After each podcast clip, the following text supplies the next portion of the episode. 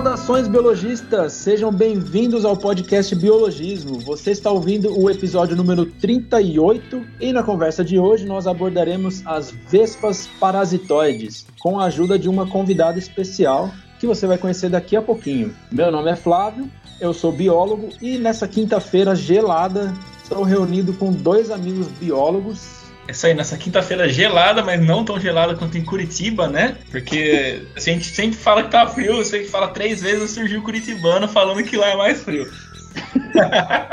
eu sou Aron e hoje eu me livrei de apresentar, porque ia ser só eu e a Susan que ia gravar. Eu falava, não, deixa eu participar também e se ferrou. Agora teve que apresentar, né? Porque o cara tem voz de locutor, né? Tem essa desenvoltura de Galvão Bueno. Então, a gente ficou no lucro.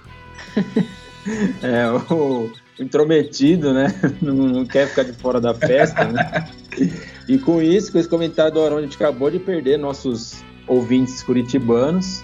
Não, mas eu não tô zoando o curitibano, é que daí já virou meme, né, mano? Vai, Suza.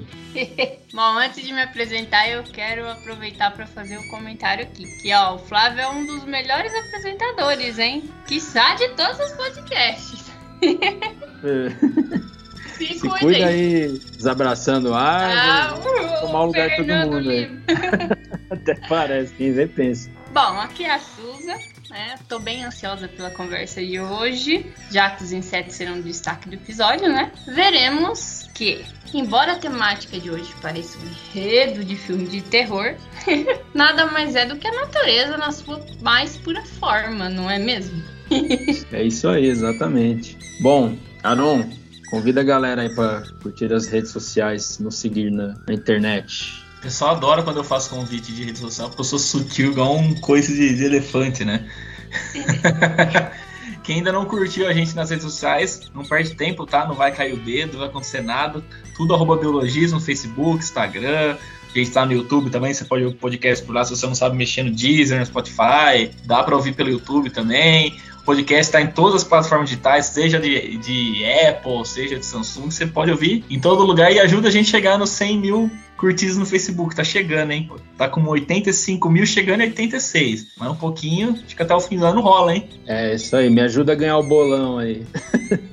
Isso aí, tem o bolão. Eu vou perder feio, eu apostei, eu apostei muito alto, eu vou perder feio esse bolão. É mesmo, né? A gente apostou no fim do ano. É, então, mas tem aquele negócio, né? A gente tem que contar por curtir. Se for contar por seguidor, tem mais, né? Não sei porque dá esses. Não sei se é bug isso daí, se não é, né? Mas não é muito mais também, né? 5 mil, 5 mano. Mil. É, então, mas porque eu preciso falta muito. Ah, tá, não. Mas tem chão, né? É, então, mas enfim, vamos ver, né? Aonde chega, mas acho que eu fui muito otimista na minha previsão aí. Bom, chega de enrolação, vamos para o quadro de hoje. Quem apresenta é a Susan. Curiosidade entomológica.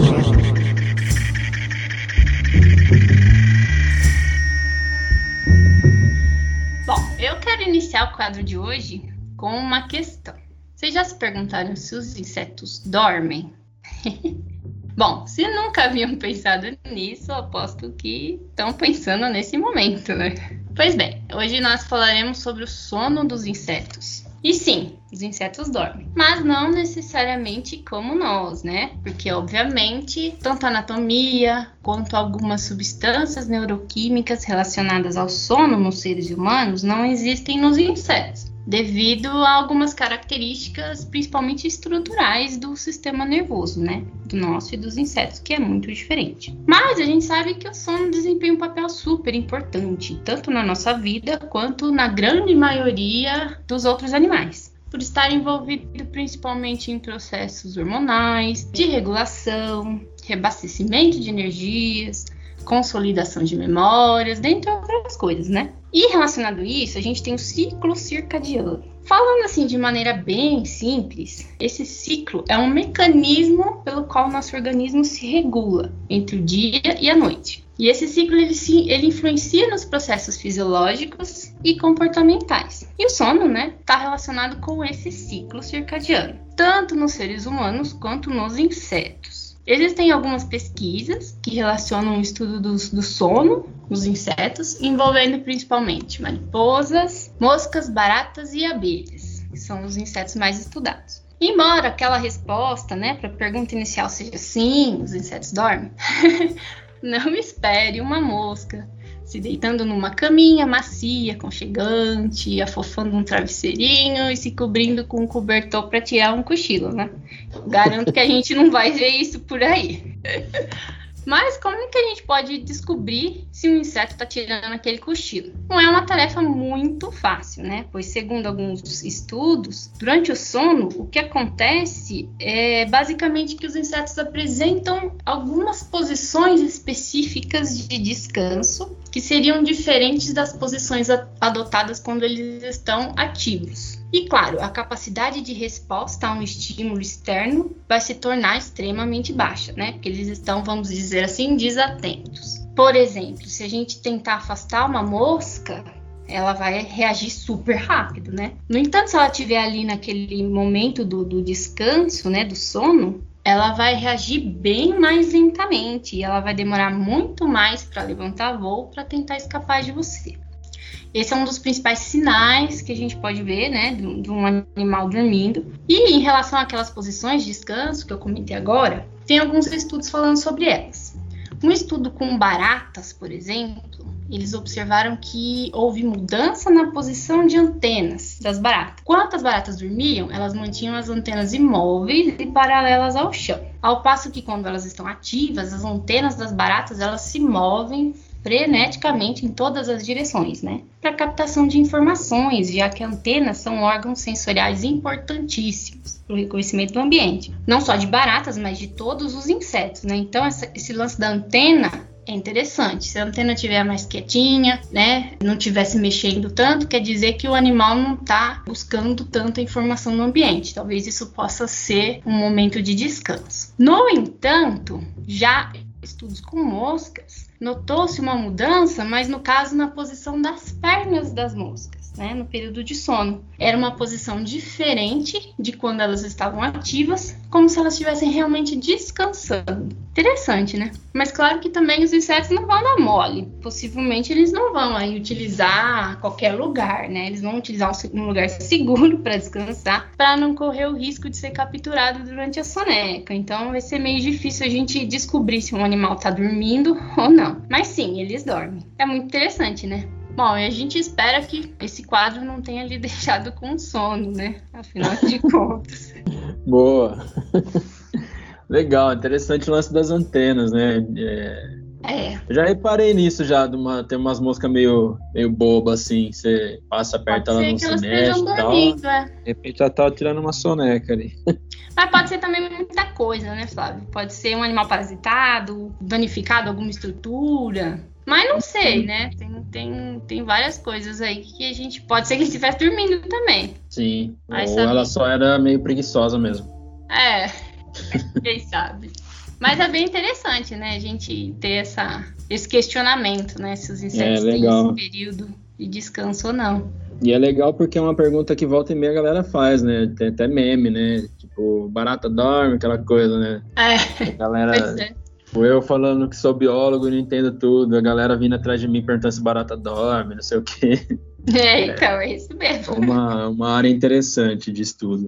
Beleza, então, vamos pro, vamos pros finalmente aí, né? Hoje a conversa é sobre vespas, né? Você e o Ribas já falaram com a professora Patrícia e o professor Luciano, né, Susan, sobre abelhas, né? Então, depois de hoje, uhum. a gente uhum. vai precisar encontrar um especialista em formigas, né? Para fechar essa ordem menóptera aí. depois a gente parte para outras ordens. Sabe que eu tenho um um amigo super nessa área. Não sei se daria para ele, pra ele gravar, porque ele tá lá no Acre agora, mas sei lá, de repente. Já deixa engatilhado aí. É,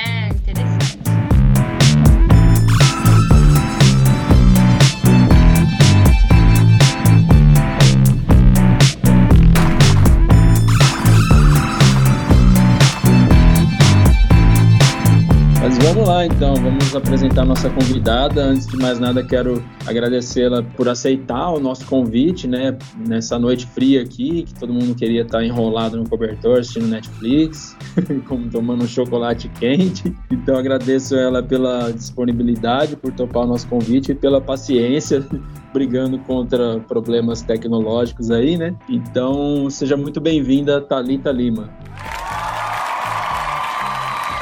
Agradeço o, o, convite de vocês de estar participando é, do podcast hoje, né? E não deixar de exaltar o, o, trampo que vocês fazem de divulgação científica, né? Que é muito importante, em especial nesse momento que a gente está presenciando no Brasil, né? Bom, mas falando um pouco de mim, né? É, eu sou formada pela Universidade Federal de São Carlos em biologia, né? Bacharel. E, e eu trabalho com vespas parasitoides desde a graduação, desde 2015, mais ou menos. Então, eu comecei fazendo iniciação científica com isso, mais especificamente na área de taxonomia de vespas parasitoides, né? E eu venho trabalhando com isso desde então eu, terminei a graduação e agora eu tô fazendo mestrado também é, nessa temática, né, de taxonomia de vespas parasitoides e tô fazendo mestrado em ecologia também na, na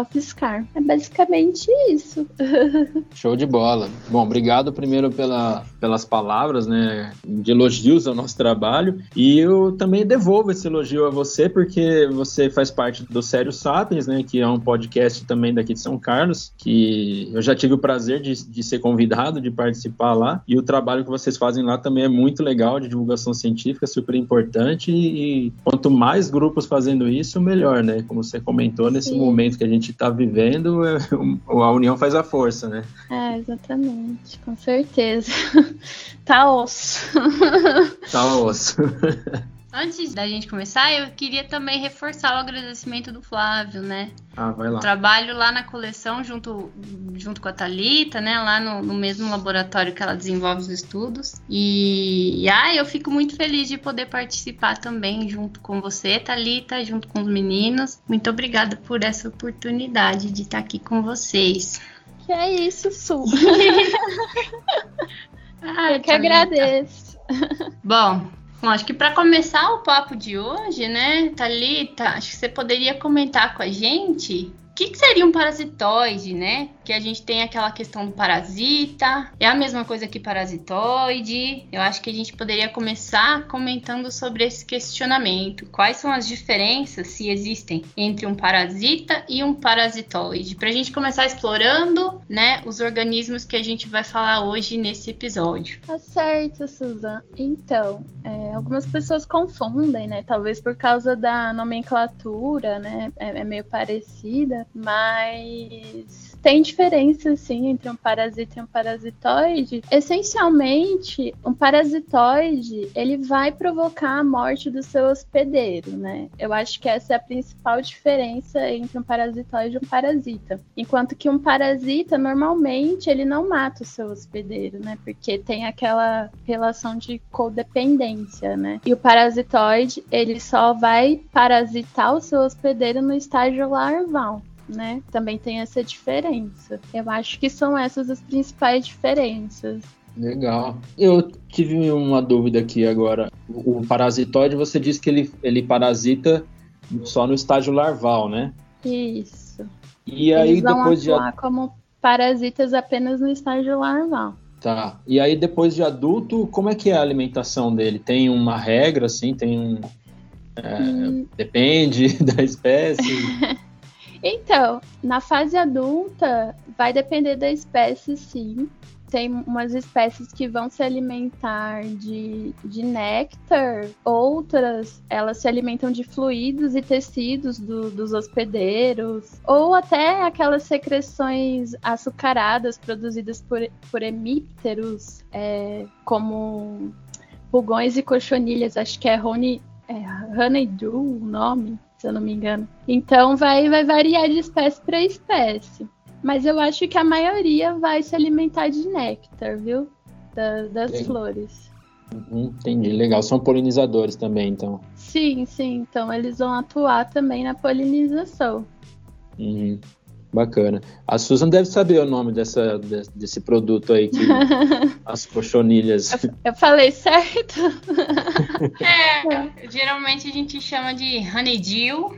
Isso, ou melada, melaço, alguma coisa nesse sentido. é, mas é isso mesmo. É, acho que geralmente é néctar, né? Que eles se alimentam depois de adulto. E só queria fazer um gancho aqui. Agora eu estava pensando quando a gente comentou, né, sobre essa questão de parasita e parasitoide. É, a gente está falando de, de, relações, né, entre os, os, indivíduos, relações alimentares, né. E, e, isso até era um foco do meu laboratório no, no, na pós-graduação, né, estudar essas relações alimentares. E eu acho que, além de parasitismo, né, do parasitismo, que a gente tem o parasita e o parasitoide, tem a questão da predação também, que eu acho que seria interessante a gente comentar aqui para tentar é, diferenciar também, né?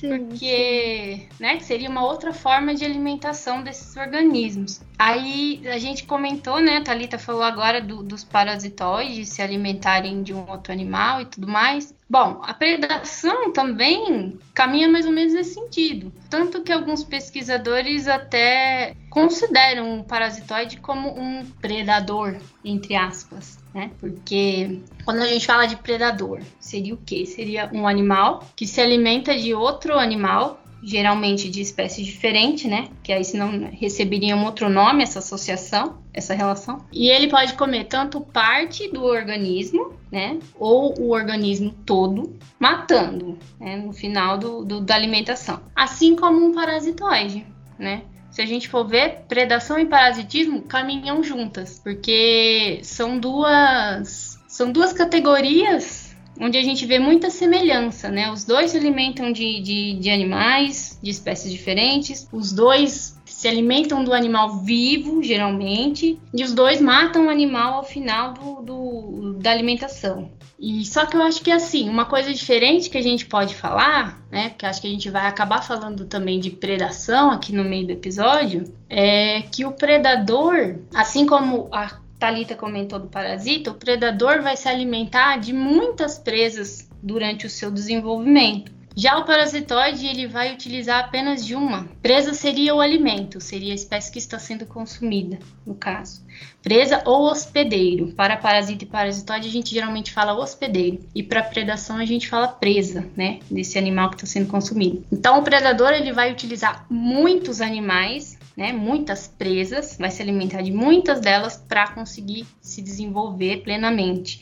Uma joaninha, por exemplo, é um predador, um predador que todo mundo conhece, todo mundo adora, né? Que acaba se alimentando de, de pulgões e tudo mais. Ele vai precisar aí, a joaninha, de mil, mil e duzentos pulgões para conseguir completar todo o seu ciclo de vida. Enquanto um parasitoide precisa de um pulgão, né? Para completar o seu ciclo de vida. É muito difícil a gente ver um parasitoide que precise de mais de um. Existem algumas espécies, como tudo na biologia, né? Aquela questão das exceções, tudo depende. Existem espécies que ainda precisam de um, de um complemento, precisam de duas ou até mais hospedeiros. Mas no geral, é uma diferença também entre parasitoide e predador. Um predador ele precisa de muitas presas, ele vai se alimentar de muitos é, animais, enquanto o parasitoide um só.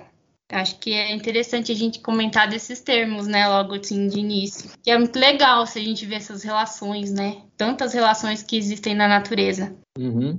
Essa foi bem de pergunta de, de prova de ensino médio, né?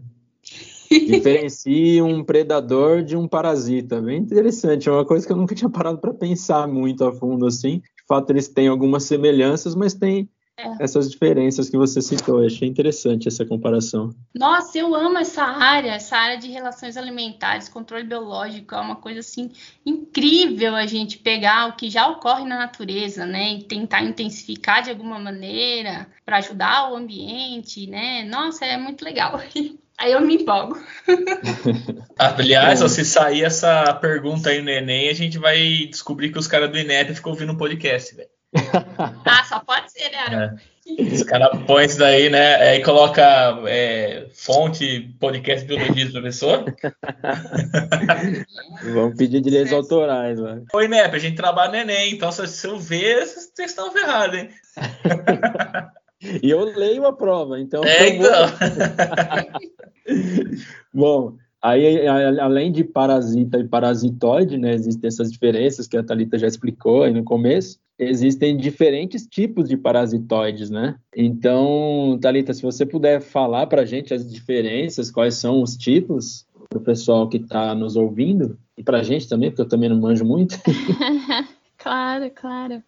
É, existem diferentes tipos, né? Nós temos os ectoparasitoides e os endosparasitoides também. E isso diz respeito ao desenvolvimento larval, na verdade, né? Então, você vai ter larvas que vão se desenvolver no interior ou sobre o corpo do hospedeiro. Então, no caso dos ectoparasitoides, vai ser aquela larva que vai se alimentar através de uma lesão no tegumento do hospedeiro e se desenvolver fora né, do hospedeiro, enquanto que o endo vai ser o contrário, né? O endoparasitoide. A, a nutrição da larva vai ocorrer dentro é, do hospedeiro, né?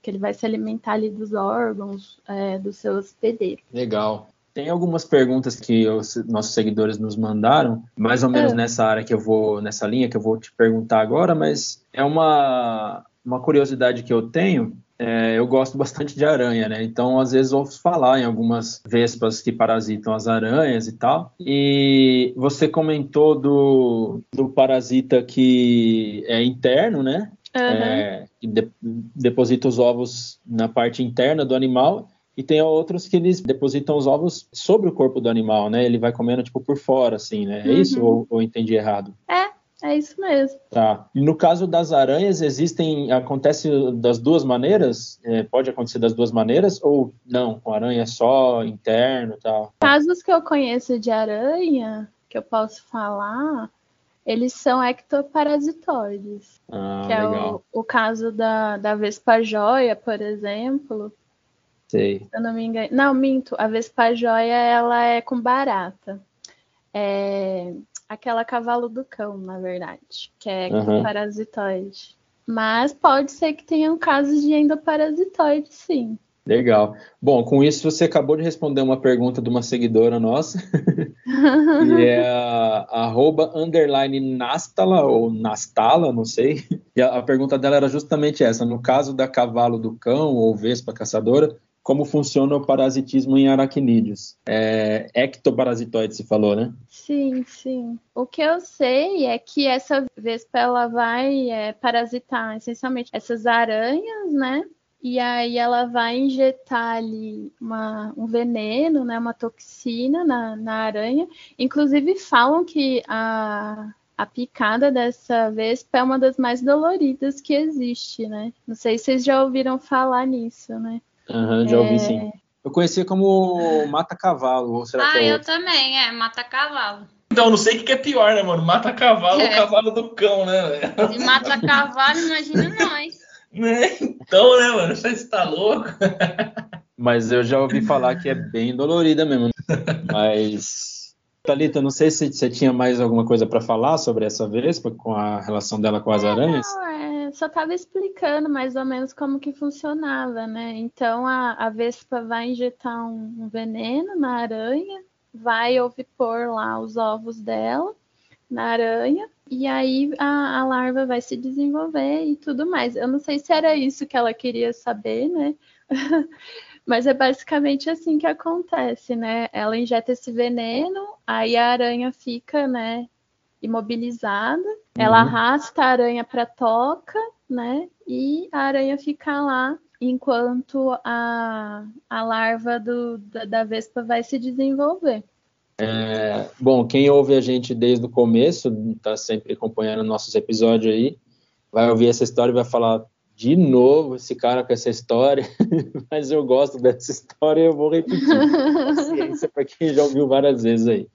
É, a minha professora de, de zoologia dos invertebrados, ela contava para a gente quando ela mencionava sobre essa vespa, tal, essa relação aí de parasitismo e tal, ela comentava que o filme é, Alien foi inspirado nessa vespa, né, nessa relação, porque ele bota os ovos tal dentro da pessoa lá e o bicho come a pessoa de dentro para fora, assim e tal, né? E aí ela contava isso. Aí eu já gostava do filme, depois eu passei a gostar mais ainda, né? Não sei é, se você já tinha então, ouvido falar desse eu caso. Eu já ouvi falar que, que esse filme ele foi baseado nas, nessa relação, né, das vespas parasitóides e tudo mais, mas eu nunca assisti, confesso. eu nunca assisti o filme, mas faz sentido, né? É, parece ser daí mesmo a inspiração. É. Enquanto a estratégia de oviposição, a gente tem essas classificações, né? Idiobionte e cenobionte.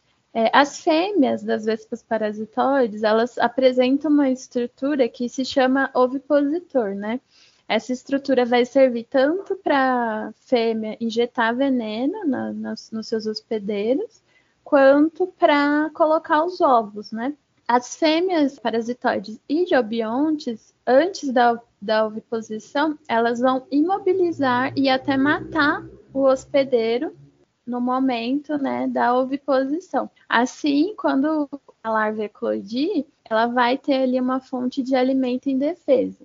E a fêmea cenobionte, ela permite que seus hospedeiros continuem seu desenvolvimento após a oviposição e eles só vão morrer em uma fase ali mais adiantada do ciclo. Então, essa é a diferença, assim, nessa estratégia que os parasitoides têm, as fêmeas parasitoides têm, né, no momento ali da, da oviposição.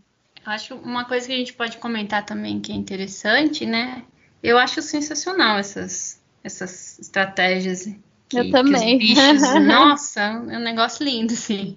Sim. E essas fêmeas idiobiontes, geralmente elas são ectoparasitas, né? Então a gente pode ver lagartas, seriam tipos de, de animais sendo parasitados por parasitoides idiobiontes. Algumas aranhas, como vocês comentaram até, e os cenobiontes, geralmente eles são endoparasitoides. Então, a vespa, ela tem a estratégia de colocar o, o, seu ovinho e a larva se desenvolver dentro, né? E aí ela, uhum. como você comentou, ela se desenvolve dentro do, do corpo do, do hospedeiro e permite que ele continue vivo, como por exemplo em pulgões. A gente vê, vê esse tipo de estratégia.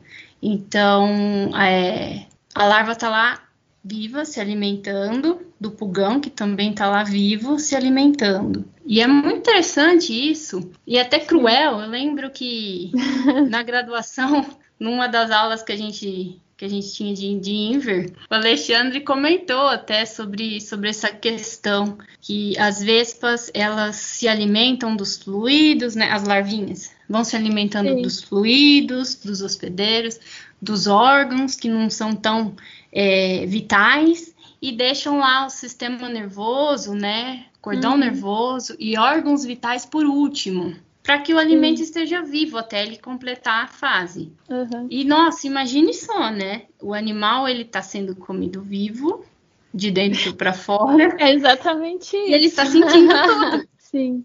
Porque, né, é, esses os sistemas que, que sensoriais são preservados até o final, então ele está sentindo tudo que está acontecendo com ele.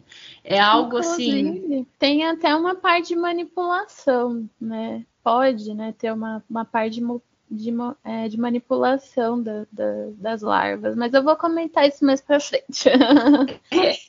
Deixa Deixar vocês curiosos. Isso.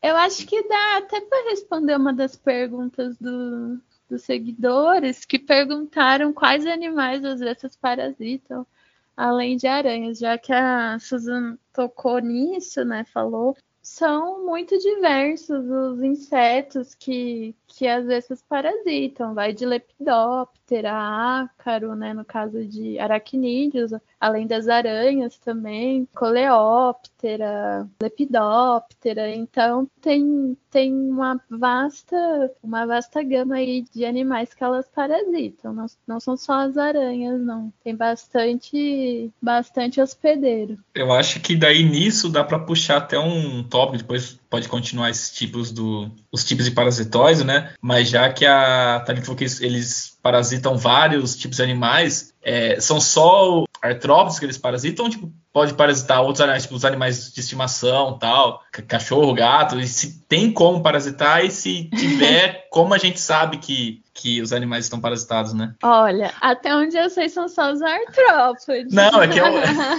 é que tá o tópico lá, né? Eu fechava, vamos brincar tudo. Não. São, são só os, os, artrópodes aí pegando os insetos e os aracnídeos, né? Que eu saiba, não, não, não ah, passa disso. Que bom, né? Porque imagina, né, mano? Você tem uma, uma vespa mata cavalo, tá no, parecendo seu cachorro, né? Já era o cachorro, né? Não, não, não. Eu achei muito interessante essa questão da Talita ter falado, né, dos, da, da, pergunta, né? Sabe que tem parasitoide de pseudo-escorpião também, né? Eu lembrei do Flávio quando eu descobri isso. Flávio que adora pseudo-escorpião. Mas, realmente, né? Uma coisa que a gente não comentou, né? A gente, claro, o episódio é voltado para as vespas parasitoides, mas não só vespas são parasitoides na natureza. A gente tem vários outros insetos que podem atuar como parasitoides, mas principalmente moscas de determinadas uhum. famílias e as vespas, né? E a gente pegar a vespa e mosca, elas vão dar mais ou menos 200 mil espécies de parasitoides então a gente vê o tamanho do, do, grupo e imagina quanta coisa, né? Quanta característica diversificada, quanta coisa Sim. é de, de, de, espécies, né? Específicas daquela espécie e quanta é. coisa a gente nem conhece, né? Também. Exatamente. É, é uma diversidade muito, muito grande para é. poucas pessoas que estudam, né? É, isso é Infelizmente, verdade. poucas pessoas trabalhando, né? Com parasitoides aqui no, no Brasil. Não Acho que principalmente Brasil, com né? biologia do parasitoide, né, Thalita? Sim, sim. Eu acho que outras áreas a gente ainda até tem alguma coisa, né? É, eu acho que a maioria trabalha com taxonomia mesmo, uhum. mas comportamento é, é, mais difícil. É, verdade. Caramba, parasitando pseudo escorpião, tadinho do bicho. mais minúsculo bicho, Dá nem é. graça, né, mano? Bichinho, 2 milímetros, coitado, né? É, então, mas a gente tem a gente tem parasitoide de ovos também, né? Então, uhum. se a gente ver a questão do tamanho, é. É, provavelmente os de ovos devem ser menores ainda, as vespinhas que parasitam ovos devem ser menores ainda do que os que parasitam os pseudo-escorpiões, né? É, tudo é relativo, né? O, o pseudo-escorpião é minúsculo, mas perto de um tardígrado ele é gigante, né? É. Então, existem maneiras de se descobrir se um animal, se um inseto, no caso, está parasitado, Thalita? Então, eu acho que morfologicamente falando, quando um inseto está parasitado, no caso, por exemplo, quando ele está parasitado com mais de um ovo, por exemplo, e é um ectoparasitismo, eu acho que é fica nítido, né, que, uhum. que o bicho está parasitado, porque você vê, afinal, ali, né, ele se desenvolvendo uhum. lá de fora do, do hospedeiro. Mas também tem, né, comportamento que, que o inseto parasitado, o hospedeiro, é, pode apresentar, né? Que nem no caso da Vespa Joia, que eu comentei no começo, que, que ela parasita é, barata, que o pessoal fala que ela vira um zumbi e tal, que é o efeito que o veneno da da Vespa causa no, nos seus hospedeiros, né? Então, esse é um dos indícios ali, né? Você conseguir pegar esse momento, você já vê, né, que o bicho fica meio grog. Mas ao longo do desenvolvimento, o hospedeiro pode sim, ele vai apresentar, né, modificações comportamentais que você consegue observar. Tem uma Vespa parasitoide da família Ichneumonidae que as larvas desses indivíduos, elas são capazes de alterar o comportamento das aranhas. Elas são parasitoides das aranhas néfilas. Então, as teias vão ser modificadas, né? Então, é um ectoparasitoidismo que ocorre, né? Então, essa vespa vai depositar os ovos na aranha, o desenvolvimento vai ser é, na parte de fora, né? E quando essa larva ela ela sai né, do, do ovo, ela vai injetar uma substância na aranha que faz com que ela construa uma teia modificada que vai ser ideal para que a larva construa o seu casulo e fique protegida. Além disso, a aranha vai construir uma espécie de escudo ali que fica na frente do local onde a larva vai construir o seu casulo. Então, ela vai fornecer uma proteção contra predadores. E além disso, é, foi constatado que as teias modificadas elas são mais resistentes. Então, vocês verem como é incrível o que, que esses animais podem fazer com, com o hospedeiro, né? Eles conseguem manipular, né? Tem até um, um nome, acho que é manipulação comportamental o nome, né? É, também tem umas espécies de, de lagarta, de lepidóptera, se eu não me engano, que, que quando elas são parasitadas, elas ajudam as larvas das vespas a construírem o casulo e durante esse tempo que elas estão ali dentro do casulo, elas assumem um comportamento, é, um cuidado parental, elas protegem os ovos das vespas. Olha que bizarro.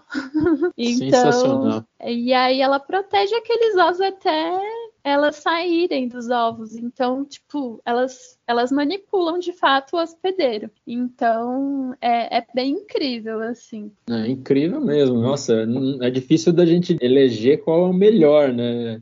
A, a aranha construindo a teia para proteger, a, o cuidado parental da lepidóptera. Sim. É sensacional mesmo. Parece coisa de ficção mesmo, né? É, Muito louco. Sim. E, e, é muito legal isso, e tem pouca gente estudando, né? Ninguém sabe ao certo quais são essas substâncias que, que as larvas conseguem liberar, né? Que faz com que os hospedeiros eles assumam esse comportamento, né? Então uhum. precisa de mais gente estudando estudando esses bichos, cara, porque é muito legal isso, é muito interessante, assim, né? Sem dúvida. Todo um mecanismo a favor, né, da, da Vespa, né? É, completamente. É, a gente acha super interessante, muito louco, né? Legal pra caramba. Pra Vespa, evolutivamente, é uma puta vantagem, mas pro Sim. coitado do bicho parasitado lá, não é nada legal, né? É. Sim. É, mas faz parte da natureza, é isso aí é. mesmo. É, elas estão ajudando a controlar a população, né? De aranha, de, de lepidóptera. faz parte. Tem que ver assim, né? É, exato. O equilíbrio é feito dessa maneira, né? Sim. Eu queria comentar ainda, né? Complementando a Thalita. É, realmente, se a gente vê um, um parasitismo dentro, né, um endoparasitoide, é, é bem difícil de, da gente notar, né? Mas algumas vespas, é, logo depois, com o tempo já de desenvolvimento do parasitoide, você consegue ver uma mudança de coloração também, muitas vezes. É, alguns parasitóides de ovos, por exemplo, é, a gente pode ver isso, né? Quando os ovinhos já estão parasitados por um tempo, eles mudam de cor em relação à cor que era sem, sem estar parasitado, né? Eles assumem uma cor mais enegrecida. Isso também acontece com pulgões, por exemplo, né? Os pulgões parasitados, eles assumem uma cor diferente de um pulgão normal. E depois, eu acho muito interessante que eu acho que o, o, pulgão, eu vou falar de pulgão porque é o que eu tenho mais conhecimento, mas eu acho interessante porque ele assume um aspecto muito diferente quando ele está parasitado nos estágios finais do parasitismo, quando a vespa já está para emergir, né? Quando a vespa já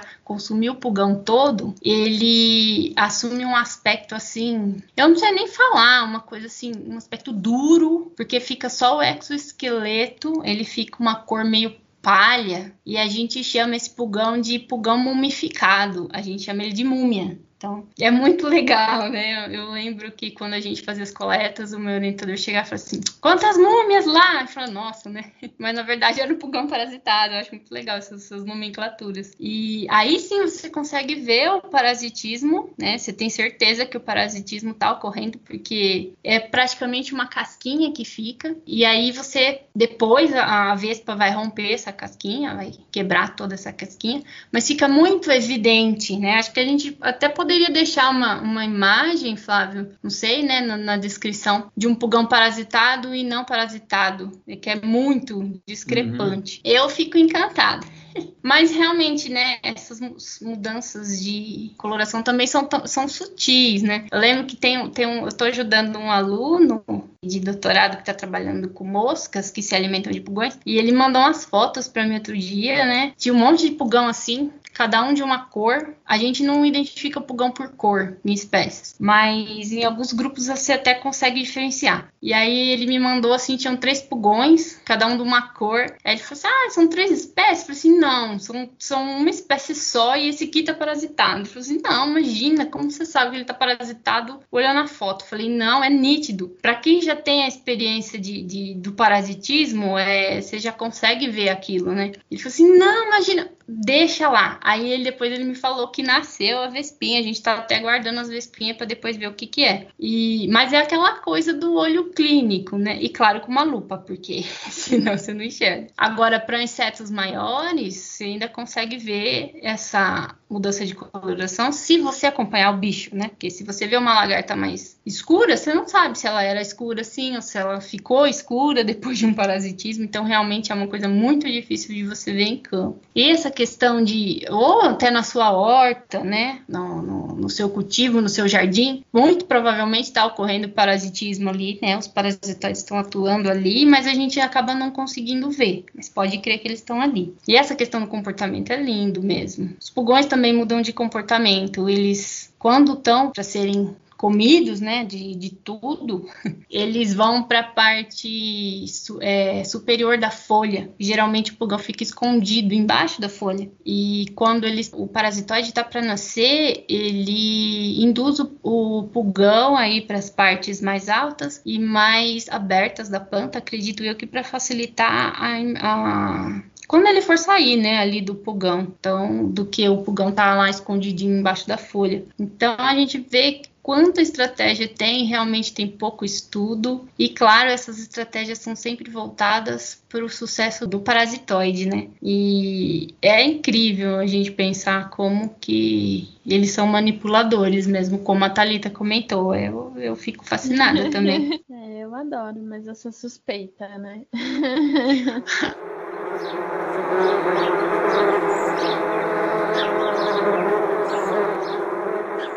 Ô, Thalita, os, os que você estuda, eles parasitam o que? Besouro? Então, é, é, eu acho que a, a maioria do, dos hospedeiros são lepidópteros, mas Criptine, como é a subfamília mais abundante dentro do, dos Ichneumonidae, você vai encontrar eles parasitando de tudo. Ah, Inclusive outro, outros himenópteros mesmo, outras vespas. Abelhas, né? Sim. Tem parasitoide de joaninha, gente. Tem gente que acha lindo joaninha. Esse parasitoide não, não deixa nem a joaninha fora. É. É, você vê, Joaninha, acha bonitinho, para pra pensar um predador voraz, né? Bonitinho é só a carinha. É. Bom, Talita, tem uma pergunta aqui, a gente recebeu várias, né, dos nossos seguidores. Essa daqui quem enviou foi o Vitor Underline uh, Sagui, eu acho que é Sagui. É, a pergunta é: as vespas só parasitam para procriar, e entre parênteses, depositar seus ovos? É, é basicamente isso mesmo. É, faz parte do ciclo né, de vida da, da vespa parasitoide, né? Falando da vespa parasitoide. Então ela precisa fazer isso, né? Depositar os ovos é, no, no hospedeiro para ter o desenvolvimento né, da larva, da larva virar pupa, a pupa virar adulta. Então é essencialmente isso sim, é para completar o ciclo de vida, né? Ela vai precisar uhum. depositar os, os ovos no, no, hospedeiro. Sim, essencial para o desenvolvimento, né, da, da prole uhum. dela e tudo, né? Sim. Bom, então, Thalita, o Vitor fez duas perguntas, né? Uma já a gente já respondeu, e a outra ele perguntou se as vespas parasitóides usam mimetismo, o mimetismo para fazer para chegar no animal que eles vão parasitar, tal ou não. Cara, eu não conheço nenhuma vespa parasitoide que faça mimetismo. Você conhece isso? Chega tancando já, já chega no tanque de guerra, né? Tipo é... uns bárbaros, né? Tipo, usar, usar não... magia o caramba. É, o pior é que eu ia fazer um comentário parecido com o do Aron. É que ela não precisa se disfarçar, já chega na porrada, né? O negócio é bruto. É, então. Ô, Thalita, um dia você não comentou comigo alguma coisa de. Tinha um criptine que imitava percevejo? Então, na verdade é o contrário, né? É, é ah, o percevejo. É, que imita o Griptine. Ah, eu lembro que você falou isso, mas eu não lembrava que era o Aí, contrário. É, no caso, ele mimetiza o, a vespa parasitoide, né? Para ter um benefício ali. Mas pensando que as vespas têm uma fama que a maioria costuma fugir, inclusive a gente, né? Acho que o mimetismo da vespa talvez seja mais comum, né? Ou de animais assim. Por exemplo, nem é. cobras, né? Tem a cobra coral falsa, que ela imita a verdadeira tal, né? É tudo para se beneficiar da fama do bicho, né? Claro que não é uma coisa assim planejada, tá? Uma coisa que a evolução leva milhares de anos para acontecer, mas geralmente é dessa maneira, né? Sim. Uhum. É, eu, eu sei que tem é, moscas, eu já vi moscas que mimetizam a abelha, vespa também, mas a, a vespa, assim, eu não, não me é, recordo, não. A parasitoide, né? Bom, tem mais uma pergunta aqui enviada lá no Instagram, que é do Cisco Underline Sérgio. Ele pergunta: as vespas são riscos ambientais para espécies fundamentais de insetos? É... então, né? É, fica meio difícil entender o que, que ele diz é, com a questão do, dos insetos fundamentais, né? Porque todos os insetos são fundamentais, né? Na natureza, para manter o equilíbrio. Mas, assim, eu, eu, posso dizer que não, né? Muito pelo contrário, muitas vespas parasitoides são utilizadas em, em controle biológico para para controlar populações de insetos que são consideradas pragas, né? Agrícolas, por exemplo. E tem uma característica também das vespas parasitoides, é, que é a especificidade pelo hospedeiro, né? A maioria, elas são mais especialistas do que generalistas, né? Então, não, elas não, não são riscos ambientais para nenhuma espécie, assim, muito pelo contrário, né? Elas auxiliam aí no, no equilíbrio ecológico. É, eu vou, vou fazer o, o advogado aqui do Cisco, o Sérgio, né? Do Sérgio, né? É, mas assim, eu não sei também se foi isso que ele quis dizer, mas me passou isso pela cabeça aqui. Talvez ele tenha interpretado esse lance do parasitoide como uma coisa maléfica, né? Como você citou das pragas, né? Você citou as pragas aí que tem o controle das pragas e tal. É, pode ser que ele tenha pensado por essa forma, assim, né? É, tipo, se, se elas seriam pragas ou até espécies invasoras, né? Que a gente já comentou aqui algumas vezes. Então, acho que a pergunta dele se, se, se elas trariam riscos, eu pensei dessa forma, seria por aí, assim, né? Tipo, se elas são predadoras e tal e, e acabam com, é, com uma espécie nativa e tal. Mas, como não é uma espécie invasora, né? Acaba é, fazendo controle, tendo aquele equilíbrio normal e tal, né? Nem você comentou controle de pragas e, e de, outros, outras presas delas, né?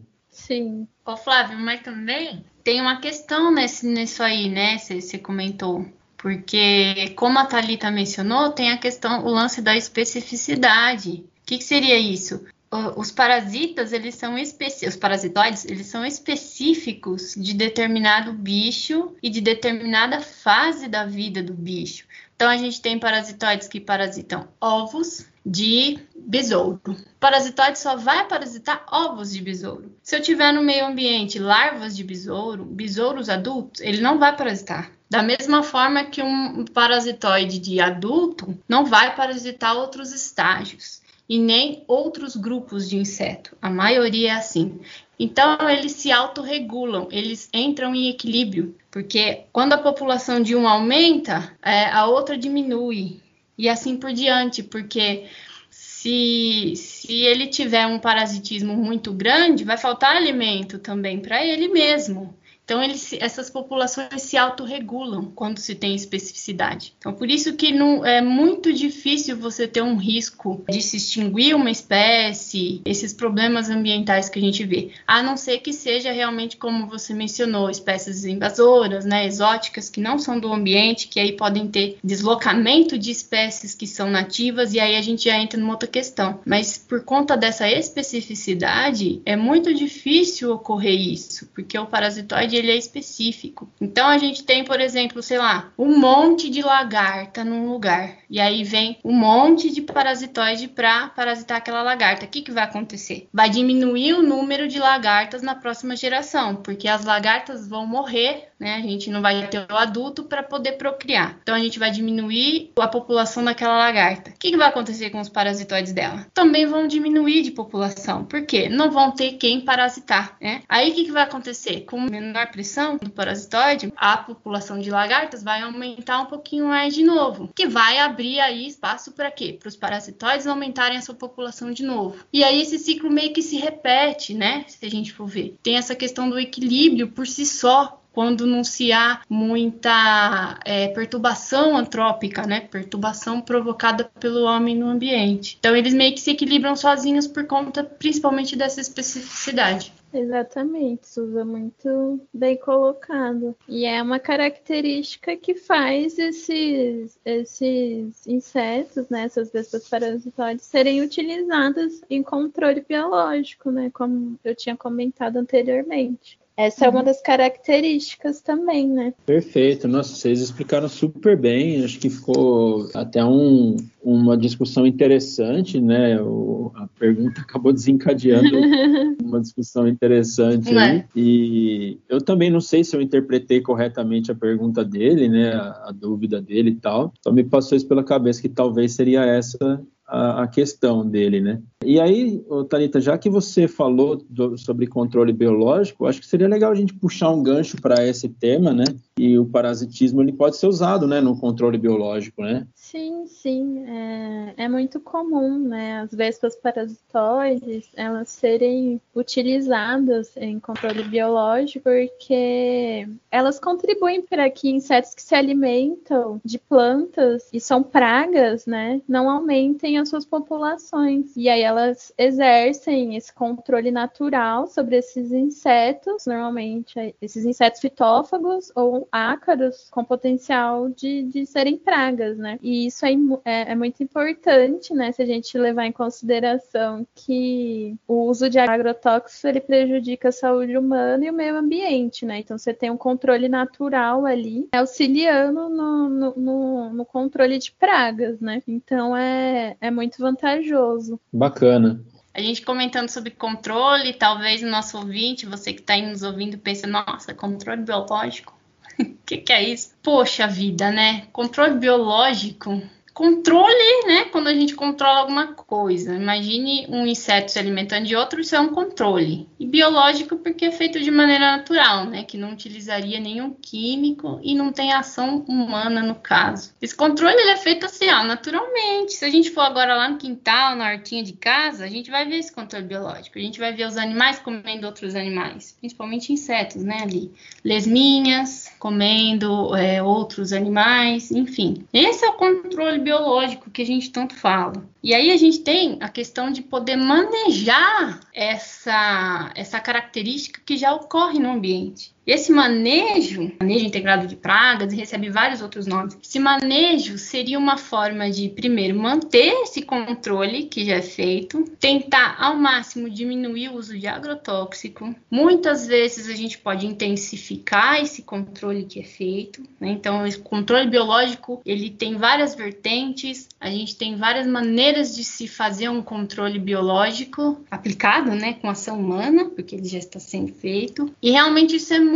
legal. É assim uma ferramenta muito interessante que a gente pode usar. A gente pode controlar outros animais que são ruins, né, para plantações, utilizando outros animais. deixando o agrotóxico de lado, ou então diminuindo a quantidade de, de tóxicos que a gente está colocando no ambiente. E é por meio principalmente dessas vespinhas, né, de moscas também, que são os parasitoides, e dos predadores. E no caso, as vespinhas são muito mais indicadas por conta dessa especificidade que a gente comentou, né? Porque vamos, vamos pensar lá numa plantação. A gente tem uma plantação de milho. A gente tem um problema, agora não acho que nem tem tanto mais no Brasil, mas a gente teve um problema muito grave com lagarta de mariposa, né, chamada lagarta do cartucho, e outros tipos né, de lagartas que ocorrem no milho. Então, pense só, né? Se a gente, ao invés da gente utilizar o agrotóxico para isso, a gente pode utilizar vespinhas, a gente pode fazer soltura de vespinhas,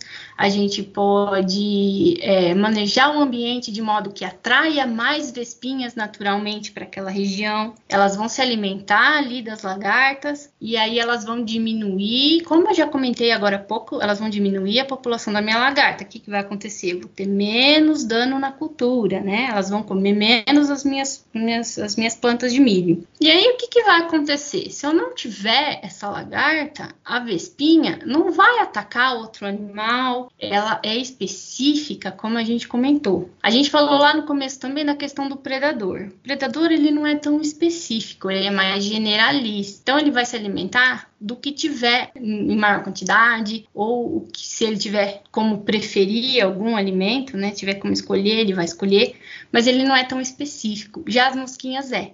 Então, se eu quiser controlar a lagarta, mas quiser deixar todo o, o resto da fauna, todos os outros animais, os outros insetos ali, dá muito certo. Por quê? Porque a minha vespinha vai controlar só a lagarta. Aí agora eu não quero mais controlar a lagarta. Então aí eu posso manejar esse sistema de controle para que eu diminua população do meu inseto praga naquele momento. Eu acho que é uma coisa muito interessante é, essas possibilidades que a gente tem. E eu queria só comentar aqui também, né, que a gente fala de controle, eu mesmo até comentei agora controle, falando de plantações, né, de insetos que são pragas na lavoura e tudo mais. Aí já vem aquelas áreas gigantes de cultivo na cabeça. Mas isso pode ser feito também numa hortinha, num pé de acerola, num pezinho de milho que você tem aí no quintal quer dizer que isso pode ser feito em pequena escala, em qualquer uma das escalas, né? Principalmente o fato da gente dar espaço para o controle, para que o controle faça o seu serviço naturalmente, né? Ou seja, não aplicando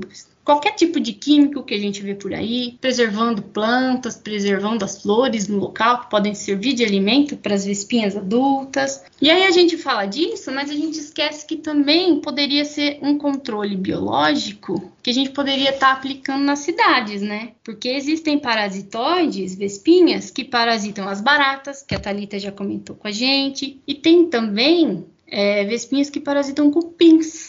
Eu já procurei uma vez, mas eu ainda não consegui achar nenhuma detetizadora que tenha trocado os seus, seus produtos químicos lá na hora de detetizar uma casa por vespinhas. Olha só que vantajoso seria, né? Se a gente trocasse toda aquela dedetização de uma casa pela soltura de vespinhas. Para a gente controlar o cupim que está lá em casa, né, causando dano na minha mobília, ou as baratas que estão infestando, trazendo doenças de repente. Então, o uso disso seria muito legal, seria muito vantajoso. Eu acho interessante também, mas acho que teria ah, muita resistência das, da, na, no meio urbano, né? A galera tem Sim, medo de tá. vespa, né?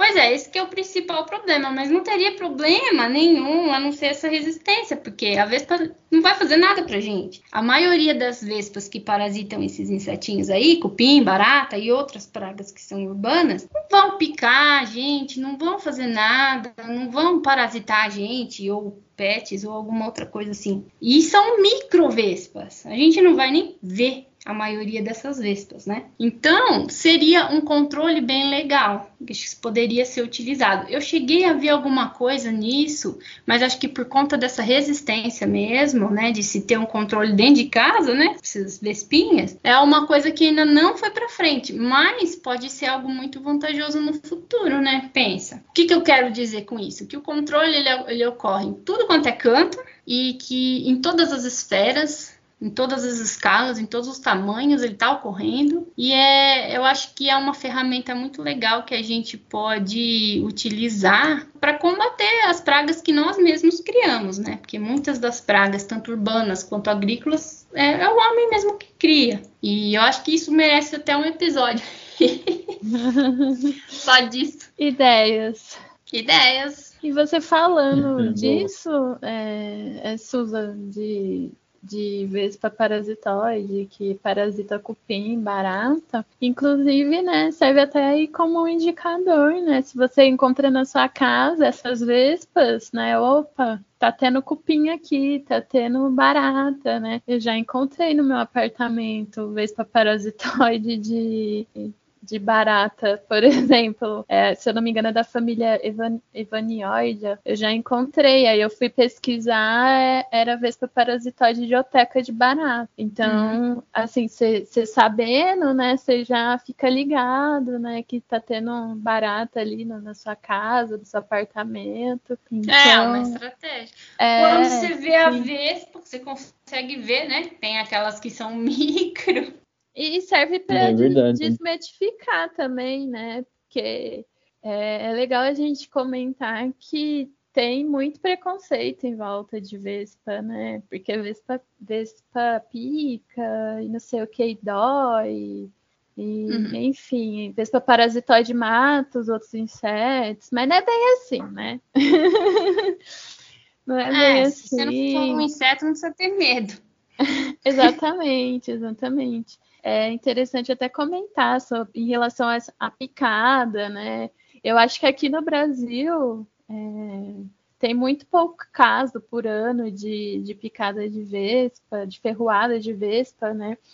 É, tem muito mais de abelha. Então, assim, é aquilo, né, gente? Se você não for lá ficar futucando a vespa, né? Não, não, precisa ter, ter medo, assim, que elas não vão fazer nada com você. Você não é o foco da Vespa, né? ela não quer gastar a energia dela, a energia que ela gastou ali para pro, produzir as toxinas do veneno dela em você, né? Porque vai ser um desperdício. Então, você não ficar ali futucando, né? ela não vai fazer nada com você. Você viu uma vez para deixar ela lá de boa, né? É, cuidando da vida dela. É, em relação à picada também, né? Se você não for alérgico, você também não precisa se preocupar, porque isso não vai tra é, trazer grandes danos para sua saúde, para você, além da dor, né?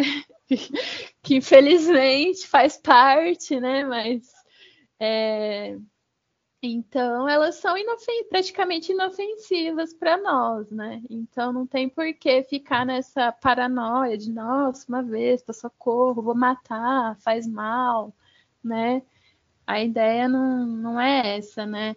É, eu, tá, eu tava lembrando até daquela daquela notícia, não sei se foi ano passado que, que surgiu, daquelas vespas mandarinas. Não sei se vocês lembram, que o pessoal começou a chamar de vespas assassinas. Sim. Nossa, foi uma brisa.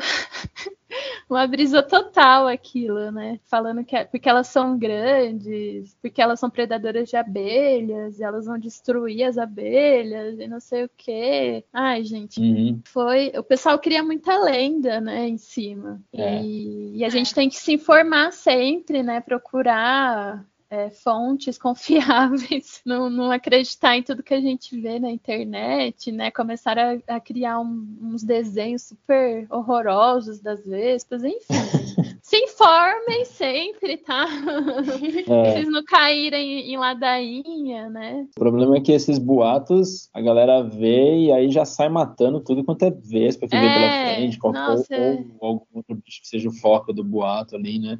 Traz vários Exatamente. prejuízos aí. É, e na maioria dos casos não, é mentira, né? Porque Sim. isso não vai acontecer, elas não vão, não são assassinas, não, não, não vão fazer mal nenhum para os humanos, né? Aí vem hum. eu falando de jogar vez picada para controlar cupim. É, então. É, tem, tem muita gente que tem medo, né, de, de inseto de forma geral, tem nojo, mas é bom a gente trazer sempre essas informações, né, desmitificar, desmitificar essas coisas, essas lendas, esse folclore todo que tem em torno das vezes, as pessoas, né, se conscientizarem, né, até acharem elas bonitas, porque elas são lindas. Uhum. Não é só a abelha são. que é bonito, gente. Vespa também, Vespa são mesmo. São lindas. A Vespa joia que você comentou mais cedo é linda, metálica Ela e tal. É. Gente, bonito, tem muita né? Vespa bonita. Vocês pegarem para olhar no, no Google mesmo, assim, nossa, tem cada uhum. Vespa bonita, colorida, sabe, chamativa, assim. Elas são um é. espetáculo. A galera acha que às vezes é igual aquelas Vespas de filme trash, né, mano? Fica... É, então, ai, é, eu fico triste com essas coisas. Né? Aquelas vespas do filme tem, tem, até dente as vespas dos filmes trash, né, velho? É. Gente, eu nunca vi esse filme aí, não, credo. É, ah, é aquele filme de baixo orçamento, né? Maravilhoso. Não assistam esses é, filmes, não... tá, gente? Bom, é... encerramos então, né, os tópicos aqui. Vocês têm é. mais alguma coisa? Algum... Vocês gostariam de pontuar? Ah, eu só queria falar para deixar né, na mente da galera e concluir o que a gente conversou, né? Que as vestas são importantes na manutenção do ecossistema, né? Já que graças a esse parasitismo da, das vestas parasitoides, elas são capazes de controlar é, a proliferação excessiva de, de alguns insetos, né? Aracnídeos, que elas atuam aí no controle de, de pragas agrícolas, então elas são importantes para o controle biológico né? Eu espero que as pessoas, né, estão ouvindo, né, tenham mais consciência da importância delas agora, né? É o que eu sempre falo, né? Se o, se o bicho não fosse importante pro planeta, ele não ia existir mais, tá ligado? Exatamente, é. né? Exatamente. Então... Pensa, né, se, se elas sumissem do planeta, o prejuízo que não, não ia trazer, né? A desordem ecológica que não, não, não ia se criar. Às pois vezes é. a gente não para pra pensar nisso, né? Mas, pô, é natureza, né, gente? Se o bicho tá ali mesmo, ele tem importância, ele é essencial ali para manter o equilíbrio. Então a gente tem que valorizar é isso, isso, né? Sem dúvida. É isso, falou bem, falou bonito. E... Antes da gente partir, então, para o nosso momento Indicações Culturais, é, tem mais uma mensagem que chegou para a gente no, no, nosso Instagram, que não é uma pergunta, mas foi enviada por uma seguidora nossa, que é a Thaís Coppen, eu não sei se é assim que pronuncia o nome dela. A mensagem foi: Adoro, ansiosa para ouvir.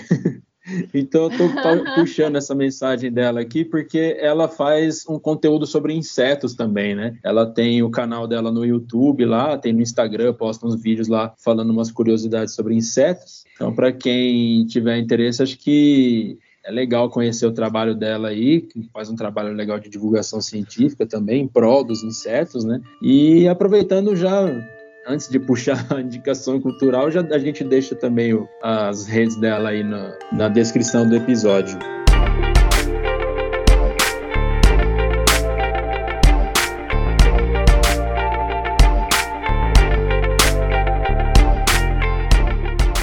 Vamos lá então para o nosso momento indicações culturais. Vocês querem tirar 0 ou 1 aí? Eu já tô com a minha indicação faz duas semanas, rapaz. Eu só Tô ligeiro já. É isso, hein? Vai lá, começa você então.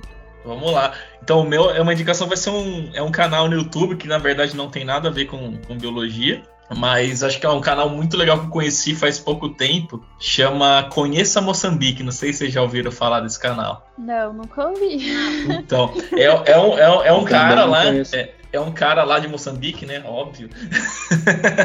para quem não sabe, Moçambique foi colonizado por Portugal, então eles falam português. E é um cara que ele mostra, tipo, toda a realidade que é em Moçambique, assim. Então, tipo, é um puta choque de, de realidade que a gente tem, cara. Que não, tipo, romantizando aquelas coisas, assim, tal. Mas, meu, é muito diferente da realidade nossa, entendeu? Tipo, o cara, ele... Um dos sonhos dele, assim, era levar a família para comer no restaurante, fazer a irmã dele comer uma pizza, entendeu?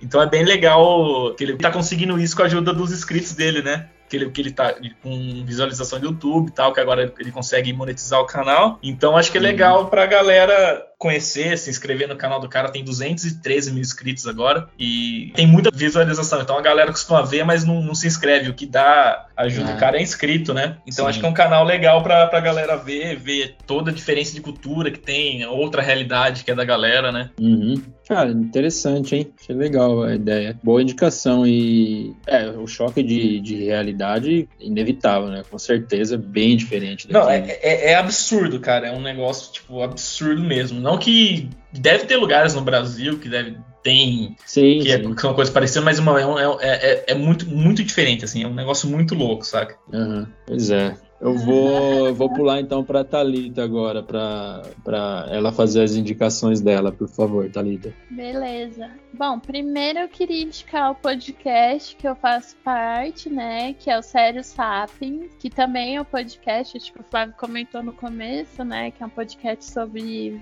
biologia também. A gente discute vários temas é, relacionados às ciências biológicas é, e tal. E também seguir a gente lá nas redes sociais que é arroba Sapiens também, para dar uma força. E sobre o conteúdo aqui que a gente conversou, eu queria indicar um vídeo, né, do YouTube mesmo, que se chama Parasitoides em Ação, Aranha sob Comando. Ele mostra aquela aranha que tem um comportamento lá da teia, que eu comentei durante o episódio, que é bem legal, que é lá do Imper, né? Que é o lab que eu trabalho. Vocês vão adorar, tenho certeza. Mostra direitinho, assim, como que funciona o, o ciclo, desde a, do momento que a Vespa ovipõe na aranha até o desenvolvimento da larva e tal. Então, assistam que é muito bacana. E se vocês digitarem Vespas parasitoides, é, parasitoide wasp lá no YouTube, vai aparecer vários vídeos legais também, galera. Então, é isso. Maravilha. Susan, você ficou sem indicação aí? Ah, não vale, Thalita. Ai, a gente, a gente nem combinou, né? Não.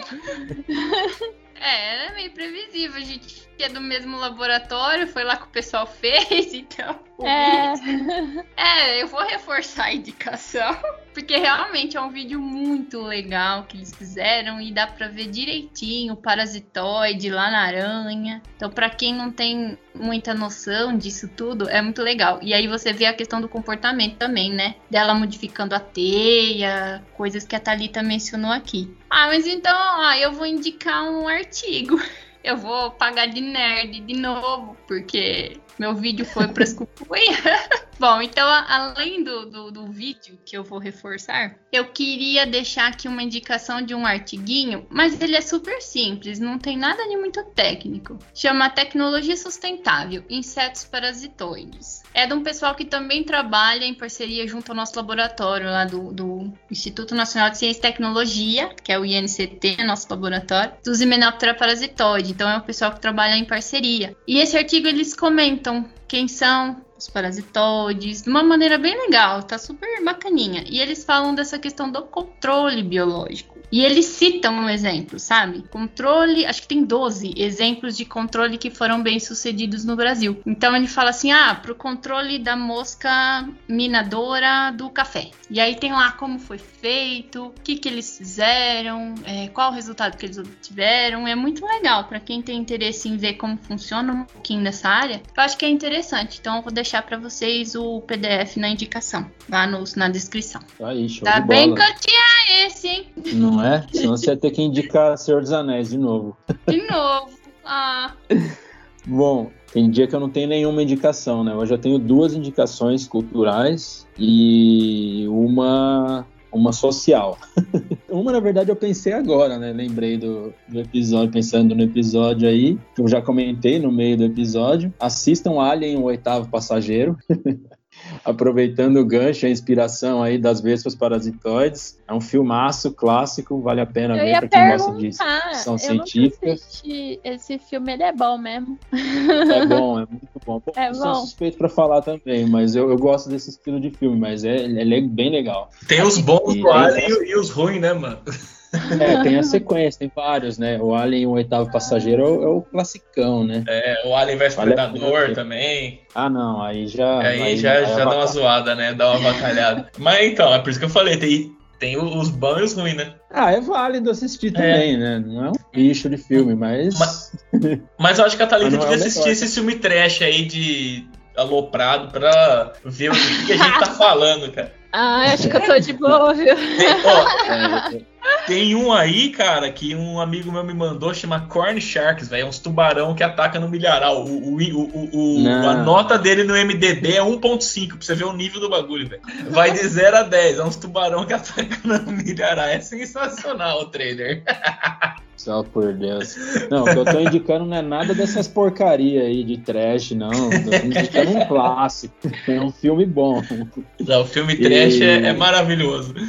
E aí, aproveitando que eu já indiquei um filme clássico, eu vou indicar um, um livro clássico que eu acabei de ler há pouco tempo, que é, esse é bem antigo, demorei bastante para ler bastante assim, demorei bastante para pegar o livro para ler, né? Porque quando eu peguei, eu li rapidinho, porque a, a, história é muito boa. Que é o Admirável Mundo Novo do Aldous Huxley. Não sei se é assim que pronuncia o nome dele, mas é uma história show de bola também, né? Uma distopia futurista e tal. É uma sociedade totalmente controlada ali e tal. Não vou entrar muito em detalhes para não ficar dando spoiler, mas é uma história que te prende, bastante interessante e é, é bem antiga já, é um, é um clássico também da, da, literatura, né? Vale muito a pena ler, é um livro que não é muito longo, dá para ler rapidinho. E para finalizar, a gente está numa semana bem fria aqui no, no Brasil, né? É, falo no Brasil porque até o Centro-Oeste está morrendo de frio lá. E outro dia eu, eu, fiz uma indicação de um projeto daqui de São Carlos, mas como o frio tá geral, né? É, minha indicação é para a galera dar uma atenção para a população de rua, tal, né? Essas campanhas do agasalho, quem tiver alguma coisa parada em casa em bom estado, né? Também não vai doar farrapo, né? Mas que puder doar, é, acho que é bem interessante porque a gente morre de frio dentro de casa e a galera tá aí enfrentando vento, frio na rua, né? Posta completamente. Então, acho que é legal a gente pensar um pouquinho neles também, quem puder. Certo?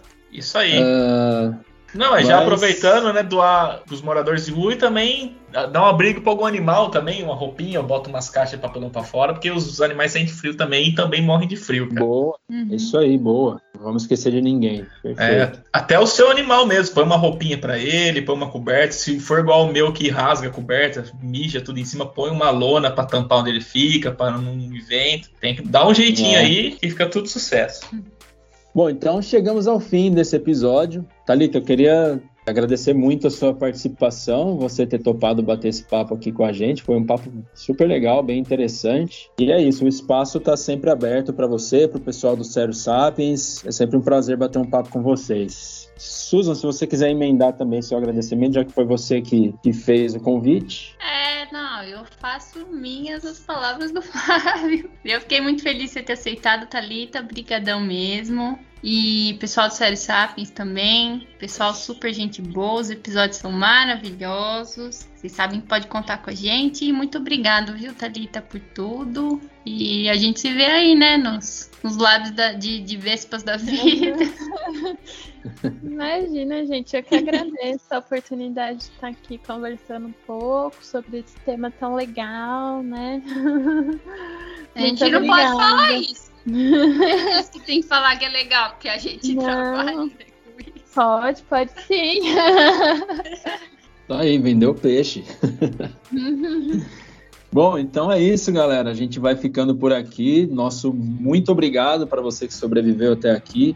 Lembrando que os nossos episódios saem a cada duas quartas-feiras às 10 horas da manhã nas principais plataformas de streaming e para você que está ouvindo aí, que está conhecendo o nosso podcast agora, a gente pede para você deixar um feedback nas nossas redes sociais sobre o que você está achando, críticas, elogios, sugestões são sempre muito bem-vindas para a gente poder melhorar o nosso trabalho. Certo, galera? Isso aí. Certo. Tchau, tchau. Tchau, tchau, galera. Uau, valeu, gente. Bebam água. Tchau.